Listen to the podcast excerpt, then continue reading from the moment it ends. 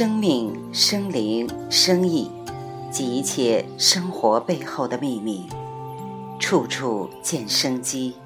梁冬著，生之舞，生态。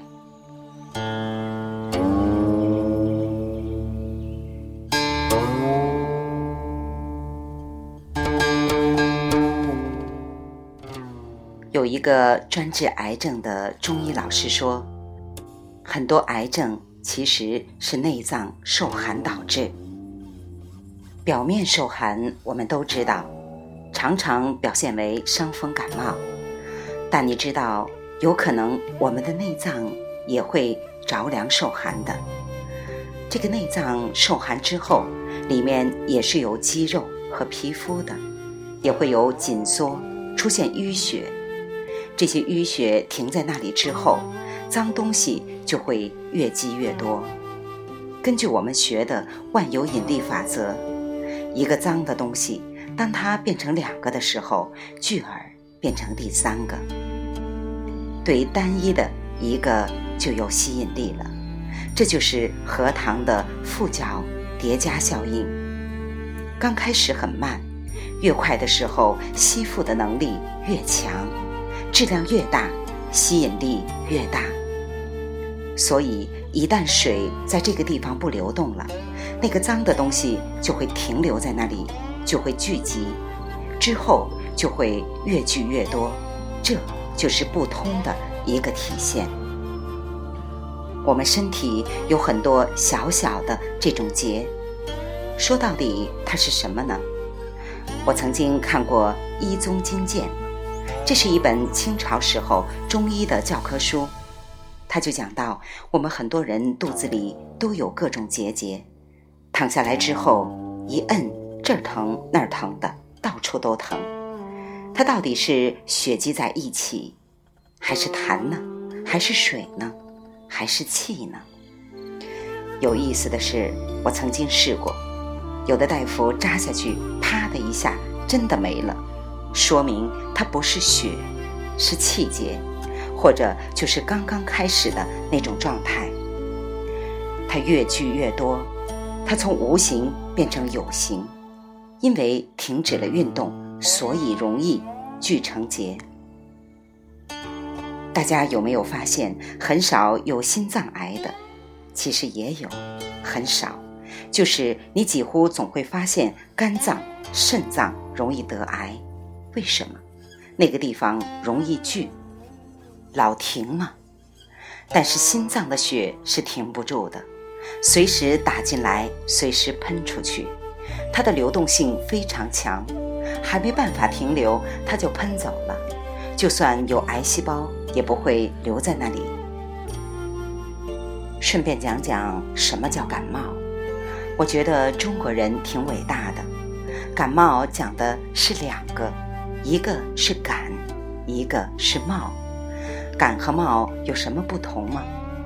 我看到一个解释讲的挺好。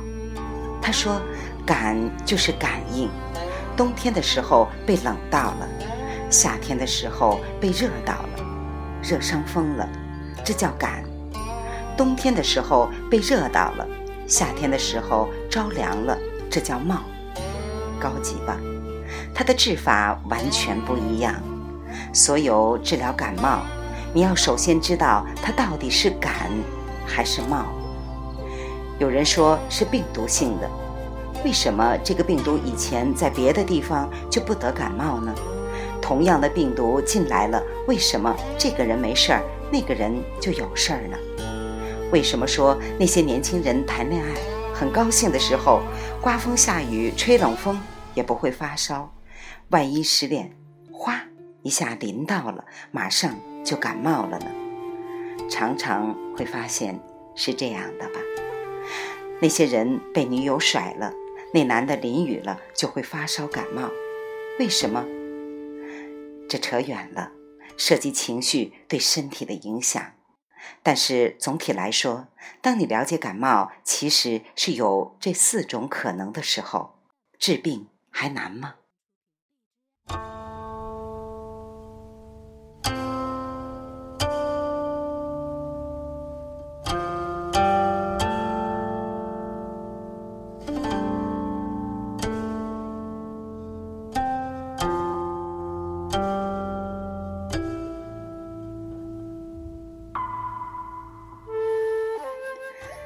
很多年前我就发现，自己吃完火锅以后，要是喝啤酒就很容易痛风。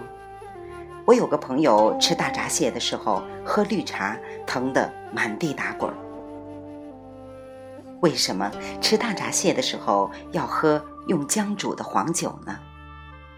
后来我问过陆广深教授，陆老说很简单，学中医的人也要学点西医。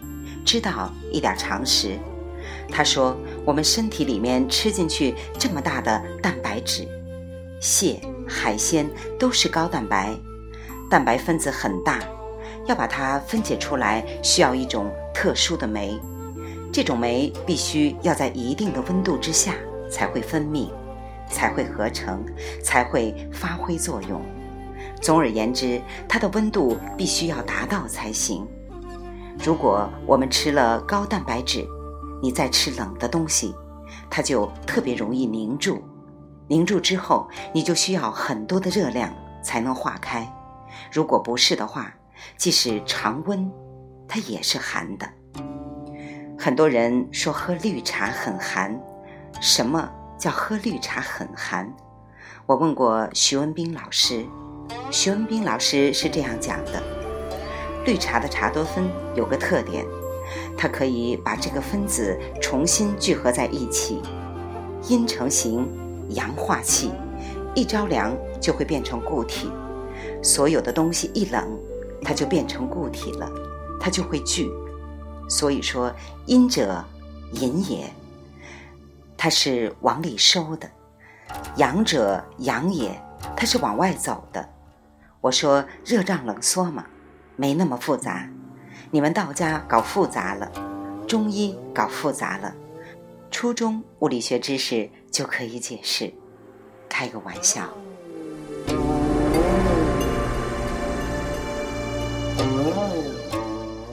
有时候我们一喝绿茶，胃里面的食物还没有充分分解的时候，茶多酚又重新聚起来了，形成一大坨，就会形成化不开的情况。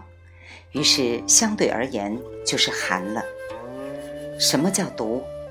任何东西只要聚的时间长了，它就会变成身体不能化开的东西。一旦成型，它就变成了毒。为什么说警察怕球迷闹事儿？你们在家再愤怒，每个人都分散了，其实不会闹事儿。但是，当十万个人看球，有一千个人表达不满的时候，这一千个人在两条街上的时候就很可怕了，就可能聚，所以要驱散。徐文斌说：“所谓的毒，就是聚来不能化的东西，这被视为毒。”于是，我们就引发了很有趣的讨论：为什么化学药物对我们身体有伤害？一切的天生天养，有机的食物和有机的动物，我们吃到自己身体里的时候，它已经生生世世跟人类演化出了特定的关系。所谓一方水土养一方人，你经常在这个地方生活，比如说以前华东的人吃的是这个地方的食物，你从小的时候就吃这种东西。所以你的身体很知道怎么分解这些食物，但是你换一个地方，那个地方的食物是你的身体不能接收的，或者不能辨识的，所以你就会分解不掉，于是就出现水土不服。这个道理很简单。所谓的化学合成药物有一个特点。这个特点就是它刚刚在实验室里面重新合成，这完全不是我们的身体机体能够认识并且充分分解的。怎么办？它在发挥药力的同时，那些化学物质不能被身体完全降解。现在我们不能随便扔塑料袋，因为它不能降解。我们常常说电池不能随便扔在土地里。因为它不能降解，几千年才能化，其实是一样的。在我们身体里面摄入这些化学物质，它也不能降解。于是只能通过努力，借由肾脏排出，以尿液的形式，或者从肠道排出。但是它毕竟不能够全部都排出，因为它是层层渗入的，就有一些东西堆在那里，堆在肝里面、肾里面。长期服用西药的人都会看到说明书里写道：长期服食会有肝衰竭、肾衰竭。很多人治疗糖尿病、高血压，最后不是死于糖尿病和高血压。而都是死于肝肾衰竭，这叫药源性疾病。我小的时候还有一种药叫庆大霉素，现在都没了。就是说，几乎所有我们试过的药，其实本质上来说都是短命的产物，因为它合成的时间很短，它在人身体上使用的时间很短。所以很快发现它的毒副作用很大，于是不用了。很多人批评说中医没有进步，西医总在进步。进步是好的吗？进步可能恰好说明它不成熟。只有一个小孩子才长那么大，长到老了不会随便长了。你想想是吧？只能说明他不成熟，所以他总要改变。人生到底是未来更好，还是过去更好？或者说，这个世界是未来更好，还是过去更好？这是很重要的世界观的问题。我们现在很难说。有的东西在短时间之内是没有办法跟人家对抗的。但是你有没有想过，站在一个更宽广的时空来说，谁胜谁败，这很难说。有一位老师在接受我的采访时说，站在一个更大的角度来看，如果有一个民族在为人类保留很多过去的知识、态度、文化，包括生态，你很难说他不是对这个地球做出了最重要的贡献。就像非洲，如果不是有那么多原始的东西的话，为什么现在美国搞爵士乐、搞摇滚乐什么的人都要跑到非洲去采风？因为那个地方有原生态的东西。还有很多做药的要跑到亚马逊丛林去找那些植物、动物做提取，为什么？因为它有千万世纪之后累积下来很宝贵的东西，如果我们把它开采了，或者我们都以进步的名义把它取代的话，有一天当你需要的时候，你就找不到了。这是中国文化很有意思的一个思想背景。